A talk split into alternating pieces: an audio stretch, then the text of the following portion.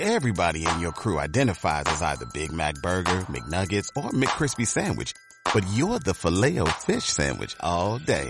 That crispy fish, that savory tartar sauce, that melty cheese, that pillowy bun. Yeah, you get it. Every time. And if you love the filet of fish, right now you can catch two of the classics you love for just $6. Limited time only. Price and participation may vary. Cannot be combined with any other offer. Single item at regular price. Ba ba ba ba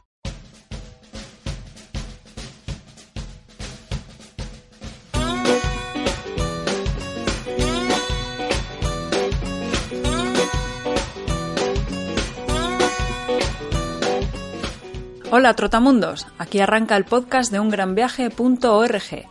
Somos Pablo y Ciar y queremos acercaros a través de nuestro micrófono a grandes viajeros que recorren o han recorrido el mundo en bicicleta o en moto, en transportes públicos o a pie, en barco o sobre cuatro ruedas.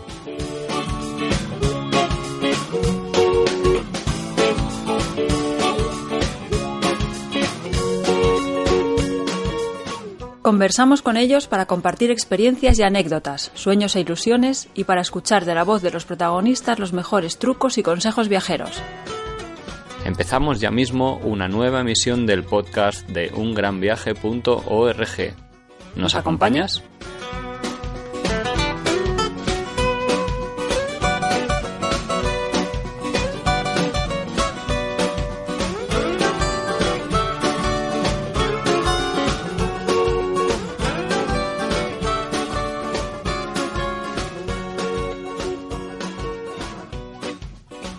Hoy hablamos con dos grandes viajeros, Beatriz y Jordi, que inmortalizaron su viaje en el blog La Vuelta al Mundo de Bea y Jordi.com, un pedazo viaje de casi 20 meses que les llevó a recorrer países de América, Oceanía y Asia.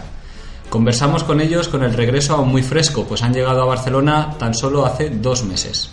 Argentina, Chile, Bolivia, Perú, la isla de Pascua, Cuba, Guatemala, México fueron los países que visitaron en América, pero luego siguieron Nueva Zelanda y Australia, y en el sudeste asiático redondearon con Indonesia, Malasia, Tailandia, Vietnam y Camboya. Vaya pedazo de viaje. Buenas tardes, ¿cómo estáis, Bea y Jordi? Bien, bien, buenas tardes. Buenas tardes. Muchísimas gracias por atender la llamada de un gran viaje y me gustaría empezar preguntándoos cómo o cuándo surgió la idea de este gran viaje. Bueno, la idea surgió hace pues ya casi tres años, ¿no? Hace ya un tiempecito, sobre todo fue después de, una, de unas vacaciones de verano de un mes en, en, Estados Unidos, fuimos de viaje en vacaciones de verano y lo que nos pasó fue que cuando teníamos que regresar después del mes en Estados Unidos es cuando más estábamos disfrutando el viaje y, y al regreso un poco dijimos esto no puede ser, tenemos que intentar viajar más tiempo un mes se nos hizo corto, se nos hizo corto. Y nos sentamos un día, charlamos, un poco casi, casi en broma, dijimos, otras podríamos viajar un año y qué bonito sería. Y esa broma un poco quedó ahí en la cabeza, estuvimos buscando por internet información, encontramos otros bloggers que habían hecho pues, un blog eh, de grandes viajes y, y recordamos con especial cariño a Pablo y Elena, unos sevillanos que ahora están en Alemania y los saludamos desde aquí, que seguro, Un que, saludo lo, para que lo van, seguro que esto lo van a oír. Eh, que, que nos ayudaron muchísimo, nos escribimos muchos mails con ellos y ellos nos quitaron muchos miedos que teníamos en ese momento de dudas, ¿no? De se podrá, no se podrá. Y, y nos ayudaron mucho en ese momento y, y nos quitamos y fue quitarse los miedos y, y lanzarnos, lanzarnos ahí. A mucha gente yo creo que es lo más difícil, ¿no? Ese primer paso. ¿Cómo, cómo lo hicisteis vosotros con cosas como el trabajo? Porque supongo que lo tendríais, o la casa. ¿Qué, qué hicisteis al respecto? Nosotros los dos trabajábamos en un laboratorio, entonces pedimos una excedencia. Eh, Jordi se la concedieron, una excedencia de dos años. Y yo la pedí también como él, pero como yo ya había pedido una para, para hacer, irme a trabajar en investigación a la autónoma, pues eh, me dijeron que pues no me, no me tocaba todavía. Entonces, me, como me encontré con esa situación, pues dije, bueno, pues no me. Prepárame el despido porque no voy a quedarme sin, sin hacer este sueño, ¿no? Entonces mm, me despidieron y aquí me fui de viaje. Sí, sí. Eso fue todo. Dejé el trabajo, vamos. Lo tendrías clarísimo, ¿no? O lo tendríais clarísimo, porque dejar el trabajo supone renunciar a unos bienes materiales, a un salario, en fin. ¿No os asustó un poco el futuro en ese momento? La verdad es que yo eh, siempre he sido un poco, digamos, atrevida en ese tema. He siempre pensado que trabajo a ver si no de una cosa a otra, aunque el, aunque el momento sea muy malo ahora y si realmente está difícil. Pero si no encuentro trabajo aquí, pues me iré a otro sitio a buscar trabajo y no, eso no me da miedo. O sea, realmente es difícil, pero se acaba encontrando. ¿Y qué hiciste con, las ca- con la casa? ¿Teníais una casa alquilada o en propiedad? Tene- tenemos una casa, una casa en propiedad que en ese momento pues decidimos alquilarla. Eh, el, el único que, bueno, preferimos eh, alquilarla a una buena amiga con la que teníamos mucha confianza, eh, un poco para estar tranquilos y, y evidentemente si alquilamos mucho más barato que si lo hubiéramos alquilado a una persona sí, desconocida. sí, y ella se benefició, nosotros también, y ya se la alquilamos con las condiciones bien marcadas de que cuando volviéramos, pues nosotros recuperábamos la casa, que no se quedara de ocupa, aunque la queremos mucho y, y si se hubiera quedado lo hubiéramos compartido, pero no, ella, ella ahora está viviendo en la ciudad que ella quiere vivir, está muy bien, está muy contenta. Nosotros volvimos, volvimos y con la casa bien cuidada y también muy contentos. Sí. Oye, contadme de los primeros pasos, cuando empezabais a planear la ruta. Eh, ¿Por qué decidisteis visitar América y luego Oceanía y después Asia? ¿Qué os llevó a hacer esa ruta? ¿O fuisteis improvisando totalmente? Mm, Bueno, hubo una mezcla de, de las dos cosas, de improvisación y planificación. Antes de, de salir de viaje sí que planificamos una ruta. La ruta la planificamos sobre todo en base al clima. Mm. Y fuimos buscando un poco el verano o, o calor eh, eh, allí donde fuéramos.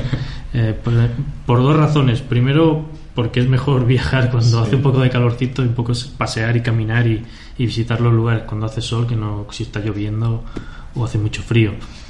Y después porque también reducíamos equipaje. Claro, sí, con sí. la ropa de invierno se llena la mochila demasiado rápido y no queríamos ir con, con mucho equipaje encima. Entonces planificamos un poco el viaje empezando en el mes de enero en Argentina, que allí es verano, Claro. y fuimos un poco persiguiendo el verano, ¿no? subiendo de, de- de sur a norte en América hasta llegar a México. Y ahí se descuadró todo. Ahí se nos descuadró Sí. todo porque en México estuvimos más tiempo del previsto, nos quedamos allí cuatro meses. Hola. Eh, estuvimos allí trabajando, sacándonos los cursos de buceo a cambio de trabajar. Entonces, pues estuvimos cuatro meses viviendo allí. Una experiencia también muy bonita de la que si queréis podemos hablar luego. Y, pero claro, eso descuadró todo, todo el planning de calendario, digamos. Eh, teníamos previsto después de México viajar a China, pero cuando salíamos de México era, si no me equivoco, mes de enero de nuevo Pleno y, invierno, y era pleno invierno en Ujú. China y entonces decidimos ir hacia Nueva Zelanda y, seguir persiguiendo el, el verano. ¿Tuvisteis siempre claro que ibais a ir en transporte público? ¿O era al principio pensasteis, igual vamos en bicicleta o en coche o moto, no sé? El, bueno, no hubo mucha planificación en cuanto a transportes. Eso sí que, o sea, cuando nos movíamos de país a país o de ciudad a ciudad, eh, sí que improvisábamos. Sobre todo buscábamos el medio más barato y, y muchas veces pues hubo, hubo incluso autostop o, o lo que hiciera falta, ¿no? Y buscábamos eso, intentar encontrar un equilibrio entre lo más barato y lo más cómodo.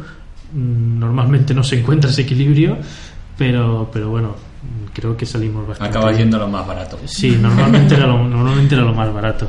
Fuera tren, autobús, eh, coche. Esta es una de las cosas que os iba a preguntar. ¿Se ne- ¿Hace falta ser rico para hacer un viaje de 20 meses como el vuestro? ¿O, o se consigue gastando poco dinero? ¿Qué os costó el viaje?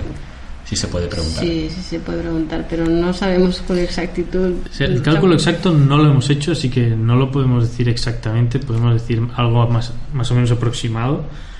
Nosotros eh, salimos con la idea de, de unos 10.000 euros por persona, o sea, 20.000 entre los dos para estar un año, Salimos con un poquito más y eso nos permitió también estar más tiempo. Al final no estuvimos un año, sino como has dicho antes, casi 20 meses.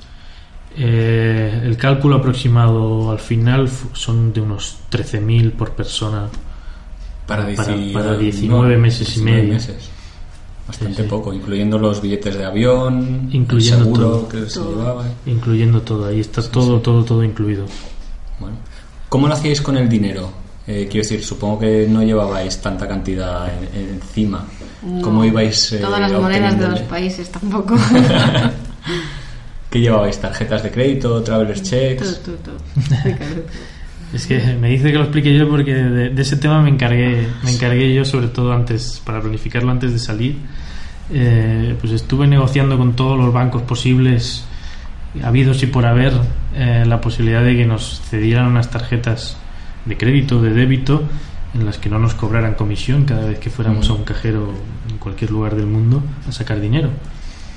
La verdad es que fue prácticamente imposible, ningún banco nos, nos ofrecía Pasó eso. por el aro. ningún banco quiso.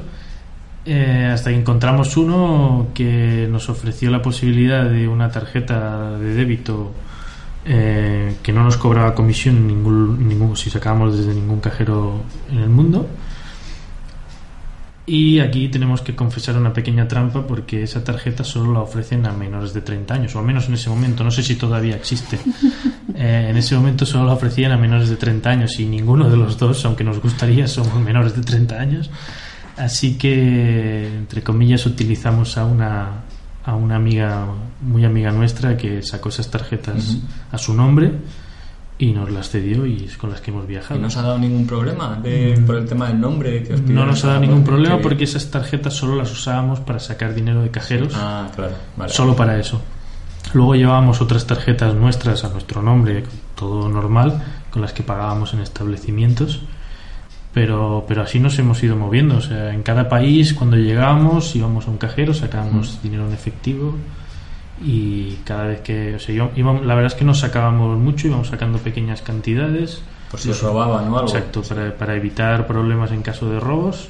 Sacábamos pequeñas cantidades, lo suficiente para pasar dos, tres, Sí. cuatro días. Claro, si no te cobran la comisión te compensa ir Exacto. poco a poco. De- debo, de- debo decir que el hecho de que no de que este banco en concreto no nos cobrara la comisión no significa que el banco del país mm, no te cobre comisión o sea digamos te librabas de la comisión de tu banco pero en muchos países eh, el banco y donde, el cajero donde sacas sí te cobra una comisión O sea, es casi imposible evitar Por comisiones ejemplo, en Argentina en todos los bancos te cobraban, creo que era, bueno, en aquel Sí. entonces 16, 16 pesos, 16 ¿no? pesos Sí. o algo así.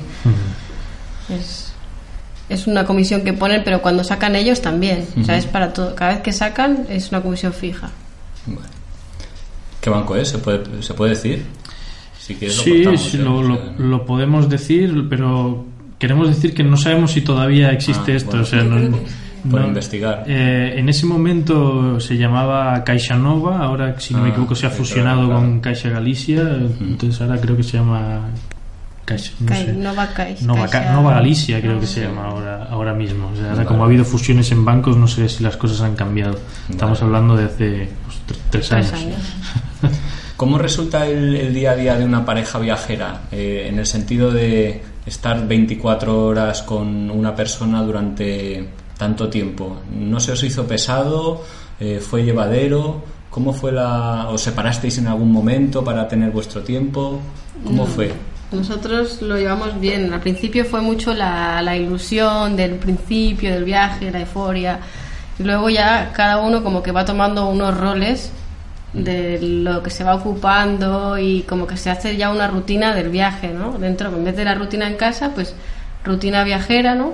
Y cada uno ya como que tiene lo que tiene que hacer él, lo que tengo que hacer yo y ya más o menos ya va todo sobre la marcha. Entonces es mucho más fácil eh, reaccionar en el momento de cualquier momento crisis de mm, no, no está el autobús que teníamos que no va a venir hoy todas esas cosas que salen en el viaje pues es mucho más fácil Sí. reaccionar cuando cada uno tiene su rol ya Tampoco queremos vender que todo sea color de rosa. Cuando uno viaja, cuando uno viaja y está tanto tiempo y está 24 horas eh, con otra persona, evidentemente roces surgen igual que surgen pues, en tu casa, en tu vida cotidiana.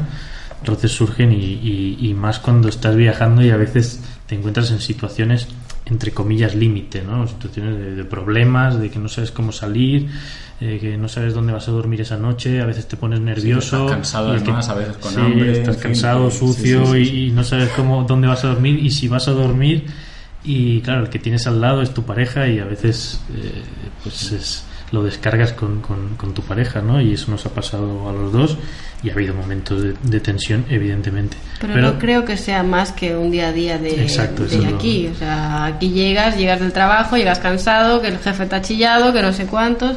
Llegas y también lo descargas con el que tienes al lado, ¿no? Es un poco, pues eso, la rutina, pero distinta. Oye, y esta rutina de la que habláis, rutina viajera, Sí. oye, no, to- no todo es color de rosa cuando estás de viaje, porque parece que salimos de una rutina o, cuando queremos irnos de viaje es para romper la rutina de Mm. aquí, pero ahora habéis mencionado que hay una rutina en el viaje. Eh, Bueno, más que o sea, rutina como la palabra mala, no, no de eso de decir rutina. Sí, sí, sí, sí, si el sinónimo de rutina es aburrimiento, no. Rutina no está bien usado. Evidentemente no te aburres. no te aburres. Siempre hay cosas que hacer, lugares nuevos que visitar, eh, pues eso, ¿no? Culturas que conocer, gente nueva que va apareciendo por el camino. Entonces es, es- es imposible aburrirse. Supongo que lo que se refería Bea al hablar de rutina es más bien a que cada uno asume un rol eh, en el viaje y pues por decirte algo pues Bea escribía en el blog y se dedicaba mucho al blog y tenía sus ratos de escribir y yo me dedicaba a otras cosas a buscar información sobre la ciudad en la que estábamos entonces vas generando esa rutina o, o llámalo como quieras Sí, no, no, de que cada uno asume un rol en el viaje y, y a veces ya ni lo hablas o sea, ya sabes que, que es llegar a un lugar y Bea se va a poner a escribir en el blog o yo me voy a poner a, a buscar información y, y va surgiendo, ¿no? Y- o yo busco el mejor transporte para ir de un lugar a otro mientras ella está haciendo otra cosa, ¿no? Supongo que se refería más a eso, ¿correcto? Sí, correcto. Cuando hicisteis la maleta, eh, sobre todo buscabais eso, como decías, ir a sitios cálidos para llevar pocas cosas, poco volumen, poco peso. Eh, ¿Os sobraron cosas? ¿Hubo alguna cosa que dejarais en el camino o que os enviarais de regreso? Y también, ¿hubo alguna que os faltara, que tuvisteis que comprar? La maleta estuvo bastante pensada y repensada y mirada por nuestros compañeros de otros blogs y la verdad que nos ayudaron mucho en este tema porque yo estaba bastante loca de que madre mía que meto en la mochila, ¿no? Es que esa misma pregunta nosotros se la hicimos a, a varios viajeros antes de salir y un poco nos ayudaron a confeccionar esa maleta.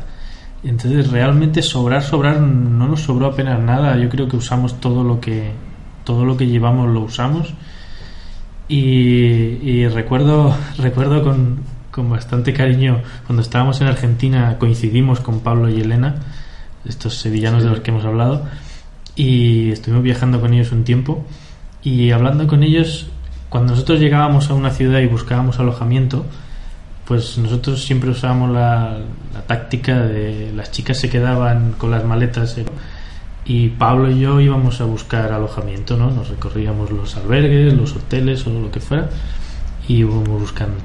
Entonces, eh, hablando con Pablo surgió, ostras, pues qué bien nos vendrían unos walkie-talkies ahora mismo para hablar con las chicas, preguntarles Oye, cualquier hemos cosa. encontrado uno que, Eh, pero el precio... O cuando encontráramos un lugar, en lugar de tener que volver a buscarlas, de ya- venir para acá, ¿no? Sí. y surgió casi como, como una broma también y, y al final conseguimos gracias a unos amigos que viajaban a Barcelona en Chile y luego los íbamos a volver a ver que nos trajeran unos walkies Ahí va. Los usamos pero Se la- rompieron. luego se rompieron así que lo único que echamos a faltar y, y- y- y digamos que es prescindible tampoco es imprescindible son unos walkie talkies pero nada más Nunca había oído eso, ¿eh? La verdad. ¿Y qué, qué cosa del equipaje le, le diríais a un amigo vuestro? Oye, no te vayas sin esto. O sea, ahora de- desde vuestra experiencia, una pequeña cosa, un objeto, alguna cosa que vosotros Una os cosa fue muy que práctico. yo no había pensado y me fue bastante útil es un tapón universal. Es una cosa Para el lavabo, ¿no? Sí, para, la- lavar la, ropa, colada, ¿sí? Pues es un tapón de silicona que cubre varias superficies, la pones y de ahí ya va para todos para todo tipo de grifería y entonces es perfecto. Eh, y pensaba que no lo usaría jamás y la verdad que como vas de viaje y llevas poco equipaje, pues lavas bastante a mano Mm. para una cosa especial y Sí, yo quisiera añadir también una navaja multiusos. Sí. bueno, pero eso Va, es... va muy bien. Supongo que, que todos los viajeros piensan en ello, pero por si alguno se, se olvida, que lo recuerde. Una de esas que tiene 40 o 50 Eh, aplicaciones sí, sí, o sí. una sencillita. Nosotros llevábamos Ok. una sencilla, no era de, de tantas aplicaciones, pero, pero tenía algo que, que no, muchas, no, much- no muchas navajas lo hemos visto, que es una cuchara. Ah. Lo cual a nosotros nos fue bastante bien en algún momento para, para comer eh, sopa o, o Yogures, yogures sí, sí. o, o cosas así. Pues les parece una tontería, pero la usamos bastante. Anotado queda. ¿Llevabais seguro de viaje Llevábamos seguro. y lo tuvisteis que utilizar? No, la verdad que no. Y suerte. Ya, ya. ¿Habéis oído otras experiencias de viajeros con los seguros o, o algo? La verdad que, que sí, sí, más que oír, hemos leído en algunos blogs algún, algún viajero que ha tenido algún problema y ha tenido que tirar de, de seguro. Nosotros...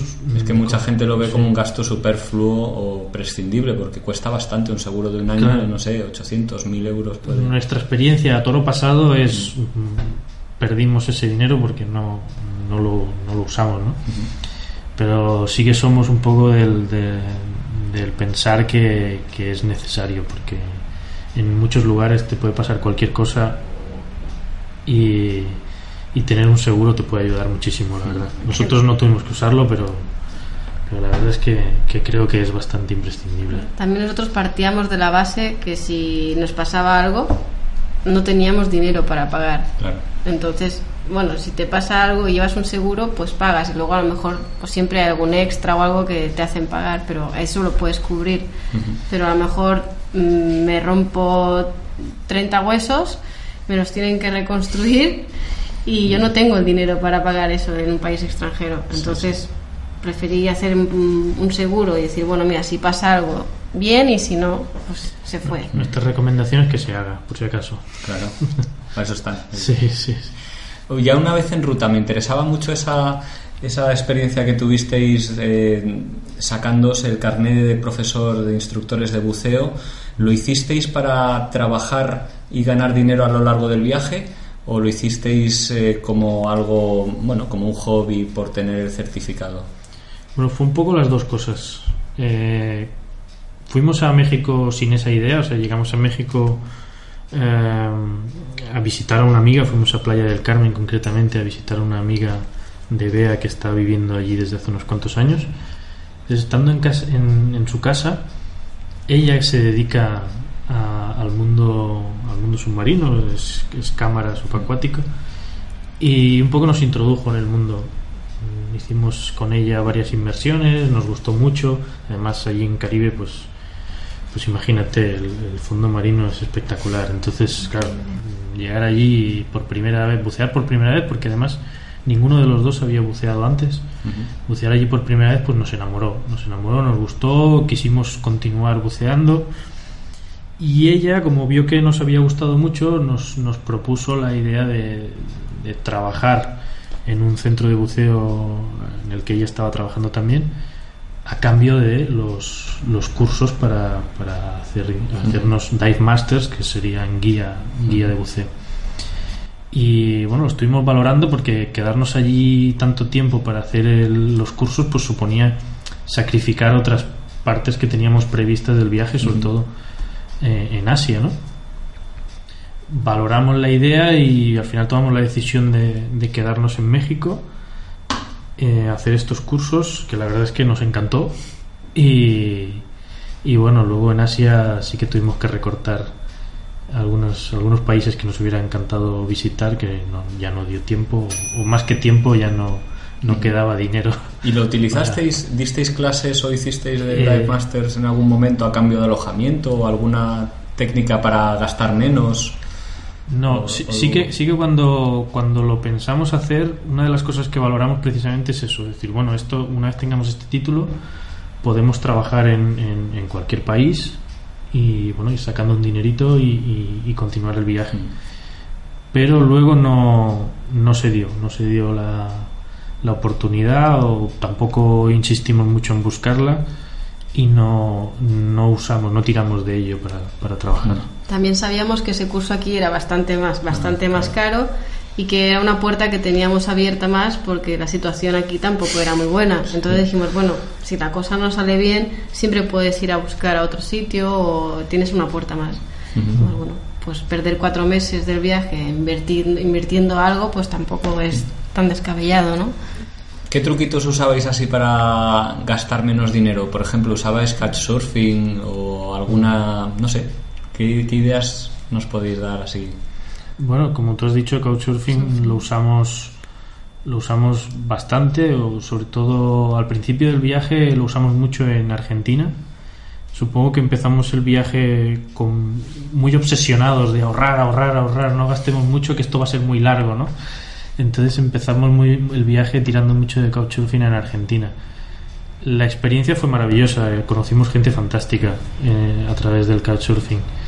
Luego digamos que aflojamos un poco de, de usar Couchsurfing también para experimentar un poco el viaje solo nosotros, ¿no? Y luego en Australia entre entre digamos entre la experiencia que habíamos, buena que habíamos tenido y la necesidad, porque hay que decirlo, Australia es excesivamente caro y la necesidad de ahorrar en, en Australia, volvimos a tirar bastante de couchsurfing allí en, en Australia y también la experiencia volvió a ser maravillosa. Conocimos gente fantástica allí. Eh, en cuanto a otros sistemas para ahorrar, pues como te he dicho, transportes. Lo de siempre.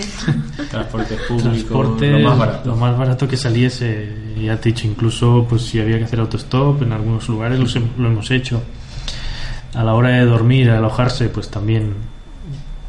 O sea, no ir con muchas pretensiones ni buscar grandes hoteles. eh, pues albergues, habitaciones compartidas en muchas ocasiones. Cuando viajamos con Pablo y Elena compartíamos los cuatro habitación, que eso también redujo bastante los gastos en Argentina. Hemos visto bastantes viajeros que eh, se conocen en un autobús, en una noche, no sé qué, y van buscando habitaciones compartidas durante un tiempo, un recorrido para ahorrar bastante. Porque siempre es más fácil buscar una habitación de cuatro y compartir que una de dos, siempre suele ser más caro. Y contadnos un poquito del blog, cuéntanos tú, Bea, porque eras tú la encargada, ¿no? ¿Por qué, por qué lo hicisteis y, bueno, por qué lo hicisteis y, y os, qué, es, qué os aportaba el blog, ¿no? Mira, para nosotros el blog eh, empezamos a hacerlo con la idea de eh, un diario para nosotros, eh, un medio de contacto con la familia, pero sobre todo también nosotros nos ayudamos mucho de los bloggers de otros eh, viajeros para eh, buscar información, saber un poco ¿no? cómo, cómo organizarse. Y realmente quisimos dar, mm, dijimos, bueno, pues ya que vamos a hacer un diario, pues publiquémoslo y que lo pueda leer todo el mundo y si alguien sale beneficiado, pues mucho mejor. Entonces de ahí por eso la obsesión de poner los precios y de poner todo, intentar poner todo el detalle lo máximo que se puede, ¿no? Luego sería muy bonito además porque os contactaría, estoy seguro, gente que no conocíais para deciros, oye, gracias por, por vuestro consejo o fui a ese sitio que tal, incluso coincidisteis con unos chicos que eran seguidores de vuestro blog en, en Tailandia, que estaban en el mismo En el hotel, mismo ¿no? hotel. O sea, unas casualidades. Sí, sí, sí, la verdad que lo, de- lo del blog nos ha, nos ha deparado, la verdad es que sorpresas sorpresas maravillosas. Una de ellas la que, la que tú comentas en Tailandia, ya casi al, bueno, casi no, o sea, en pleno final del viaje, último últimos días en, en Bangkok, ya esperando que llegara el momento de tomar el vuelo de regreso. Dos días antes contactó con nosotros una, una seguidora del blog que nos leía y que nos decía que estaba en el mismo hotel que estábamos nosotros eh, en esos mismos días. Y, y dije, bueno, pues, est- pues tenemos que vernos, vamos a encontrarnos. Y, y claro, a ella también le hizo muchísima ilusión conocernos físicamente. Nos había ido siguiendo desde el principio del viaje y leyéndolo todo, porque realmente era una gran fan, lo había leído todo y mira que, que son muchas, muchas la- las palabras escritas en ese blog. mira que soy pesada, ¿eh? Y lo había leído todo y, y sí, quedamos evidentemente y pasamos dos días con ella y, y su familia. Estaba viajando ella con el marido y la hija. Y, y pasamos dos días muy bonitos con ellos, pues, pues hablando de muchas cosas que hemos vivido y además ellos Eh, también son grandes viajeros y les encanta to- todo, todo lo que es relacionado con el, con el mundo de, de viajar y de ponerse la mochila a la espalda, así que nos, nos bombardearon a preguntas, Fuerte, pero siempre sí, con, sí, sí. con esa sonrisa y, esa ilusión de- de imaginarse a ellos mismos haciéndolo, ¿no? Y a nosotros la verdad que nos encantó, nos encantó conocerlos, est- seguimos en contacto con ellos, además los tenemos bien cerquita, son de aquí de Castelldefels, Ujú. así que estoy seguro, todavía no los hemos visto. No, nos deben vez, una pizza, ¿eh? Pero nos prometieron una pizza, así que si esto lo oyen, que sepan que, que nos la vamos a cobrar. que os acordáis de ella. Nos acordamos, de la acordamos. pizza. Bueno, y hablando un poco del regreso, como ya estamos mencionándolo, ¿cómo ha sido la vuelta? Porque mucha gente dice, Buah, es que no me quiero ir de viaje porque la vuelta luego, ¿qué va a ser de mi vida o qué voy a hacer? Mm, ¿Está siendo fácil el regreso para vosotros? Bueno, yo lo que te comentaba antes del trabajo que me fui y todo esto, eh, a la vista está que toda la gente que estaba contratada conmigo se los, los despidieron igual y la empresa ha quedado la mitad de la gente. O sea que aunque yo no me hubiera ido, al final me hubieran acabado despidiendo. O sea, eso también. Sí, si nos, si hubiéramos quedado nos hubieran despedido del trabajo. Que mucha gente antes de viajar nos decía, pero ¿cómo os vais ahora en esta situación? eh, teniendo un trabajo estable, pues nuestro trabajo, eh, nuestro trabajo está visto que no era estable. Sí, sí. Nos hubieran despedido a los dos, además. Así que, que nos alegramos mucho de haber tomado esa decisión y sobre todo por, por visto lo visto lo que ha pasado, ¿no? Además una decisión así yo creo que nadie nadie se, se arrepiente de tomarla. O sea, las experiencias que hemos vivido son son maravillosas. Y en cuanto a lo que comentas del regreso, evidentemente no hay que negar que el regreso es lo peor del viaje, pero depende de cómo se lo tome cada uno. Eh, en, en nosotros dos incluso en nosotros dos hay diferencias. O sea, yo creo, creo que me lo he tomado bastante peor que, que vea en este caso. A mí me, me entró, sobre todo en los primeros días, una especie de depresión de quedarme en el sofá, casi no querer hacer nada, no querer ver a nadie, casi me auto obligaba a quedar con, con amigos y con familia y lo único que quería era volver a agarrar la mochila y largarme. Poco a poco esa, esa pesadumbre, esa depresión ha ido pasando y ahora ya digamos que ya lo tengo asumido, ¿no?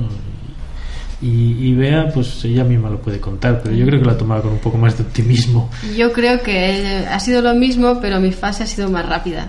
Creo que mi adaptación ha sido más rápida que la suya, creo. Porque enseguida, pues nada, pues que ir para allá, quedar en revistas de trabajo, cosas, cualquier cosa, siempre me he movido más y, y como que le ha costado mucho el despegarse. Y aún así, a pesar de esto, ¿consideráis, repetiríais este viaje? Quiero decir, ¿ha valido la pena este sufrimiento que estáis pasando ahora por todo el viaje que habéis hecho? Hombre, yo me voy mañana mismo si quieres. Sí, sí, sí. Qu- Quiero, quiero puntualizar que, eh, claro, la palabra sufrimiento tampoco sería justa. O sea, no, es que lo hayamos pasado tan mal, pero sí que, que, que, bueno, no, te quedas ahí esas ganas de volver a, a, pues eso, ¿no? A coger la mochila y, largarte. Y, y claro, ahora estamos en una situación pues que es imposible, ahora mismo no podemos hacerlo. Sabemos que volveremos a agarrar la mochila, seguro, pero ahora mismo no. Entonces asumir que ahora no se puede, eh, a mí me ha costado, digamos, pues un tiempo, ¿no? un mes o así, asumirlo, ¿no? Pero evidentemente volveríamos a repetir, el haber pasado estos días un poco deprimido, vamos, ni por asomo ensombrece todo, todo lo bien que lo hemos pasado. Y si yo fuera un amigo vuestro que os está diciendo, no, me apetece, pero no me atrevo, ah, me cuesta, nada", poniendo así, poniéndome excusas, ¿qué consejo me daríais para, digamos, para arrancar un viaje? ¿Qué consejo daríamos? bueno, eh, por mi parte, aunque sea fácil decirlo, eh, que no que no tenga que nadie tenga miedo, ni tú ni nadie, que nadie tenga miedo. O sea, eh, mm, tenemos muchos miedos en la cabeza que son que son ficticios. Luego una vez sales de- del cascarón en el que estamos aquí inmersos en nuestra vida cotidiana, te das cuenta de que en el mundo hay no solo lugares maravillosos, que eso es evidente, sino gente maravillosa. Y que el viaje te, te va llevando a conocer a gente que, que no la vas a olvidar jamás, gente que va a marcar tu vida, gente que, que te va a mostrar formas de ver el mundo que ni te habías imaginado y, y eso para mí enriquece y enriquece muchísimo a la persona. Entonces, para mí, vamos, es que no hay no hay miedo posible. Pero sí que te he contado antes que antes del viaje los teníamos. Y conocer o hablar con gente que, que ya lo ha hecho ayuda muchísimo. Por lo tanto, si esta entrevista o lo que nosotros podamos decir ayuda, aunque solo sea una persona a animarse, vamos, nosotros nos damos más que por satisfechos. Estupendo. Yo me quedaría con esa frase que tanto se dice y que tan, tampoco se usa, ¿no? De luego lo que te llevas es las experiencias, ¿no? Lo que has vivido. Pues si quieres vivir todo el día amargado por, por tus miedos, pues es lo que te vas a llevar. O sea que yo creo que animo a la gente que se, sea un poco valiente y, y viva su vida, ¿no? Eso es todo. Yo quiero, quiero añadir una cosita y es que a veces la gente, por miedo o por la razón que sea, eh, digamos que pospone las cosas. Dice, bueno, ya lo haré, ya lo haré, ¿no? No ahora, de aquí a un tiempo yo lo haré. Y siempre lo va posponiendo, lo va posponiendo. Y, y a mí me gustaría decir que, que quizá no siempre hay tiempo. O sea, que, que el tiempo se acaba.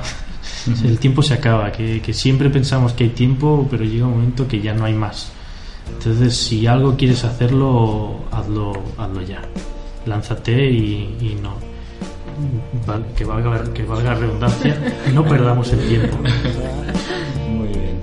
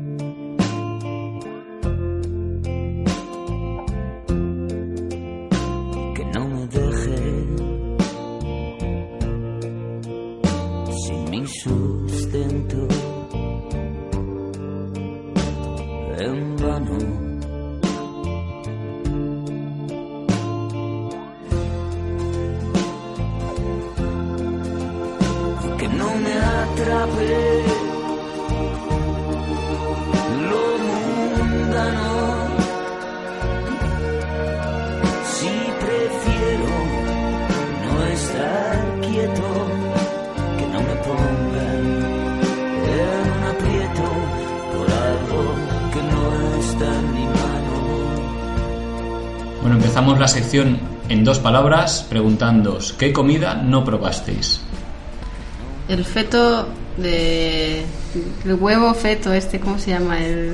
eh, Bakut, Bakut, Bakut. sí, este. No me acuerdo cómo se llama el nombre, pero me dio bastante asco y dije, esto sí que ya no puedo. En Filipinas, ¿verdad? Sí. Pues fue en Guatemala. Ah. Lo vimos en Guatemala. Por prim- Luego lo- en Asia lo volvimos a ver, pero lo- por primera vez lo vimos en Guatemala. Sí, es como un feto de un, de un huevo dentro. Ni, ni carne de perro. carne de perro. ¿Qué comida os gustó más? A mí el asado en Argentina. No puedo, no puedo. No puedo esta pregunta, no puedo. ¿Algún libro que leyerais que os apasionara? Las travesuras de la niña mala. ¿Algún grupo o música que os haya marcado o que sea significativo en este viaje? Una canción de Bumburi que se llama De todo el mundo.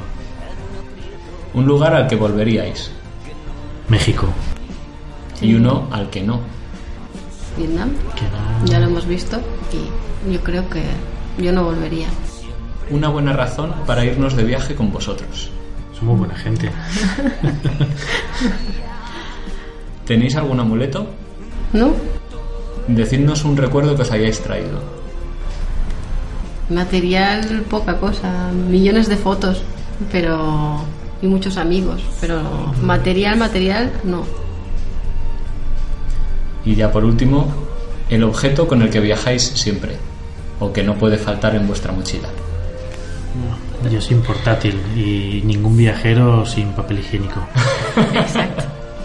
El oro de los viajeros, el oro blanco.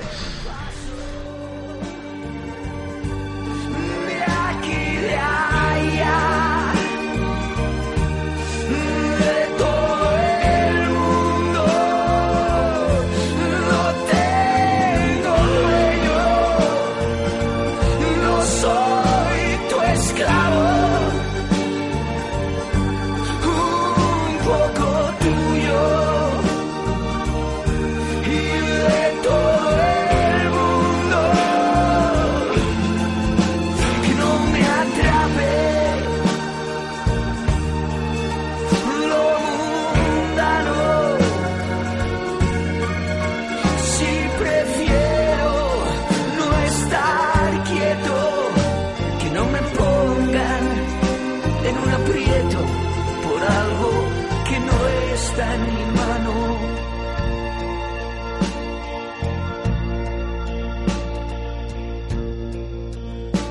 Que no interrumpa lo cotidiano.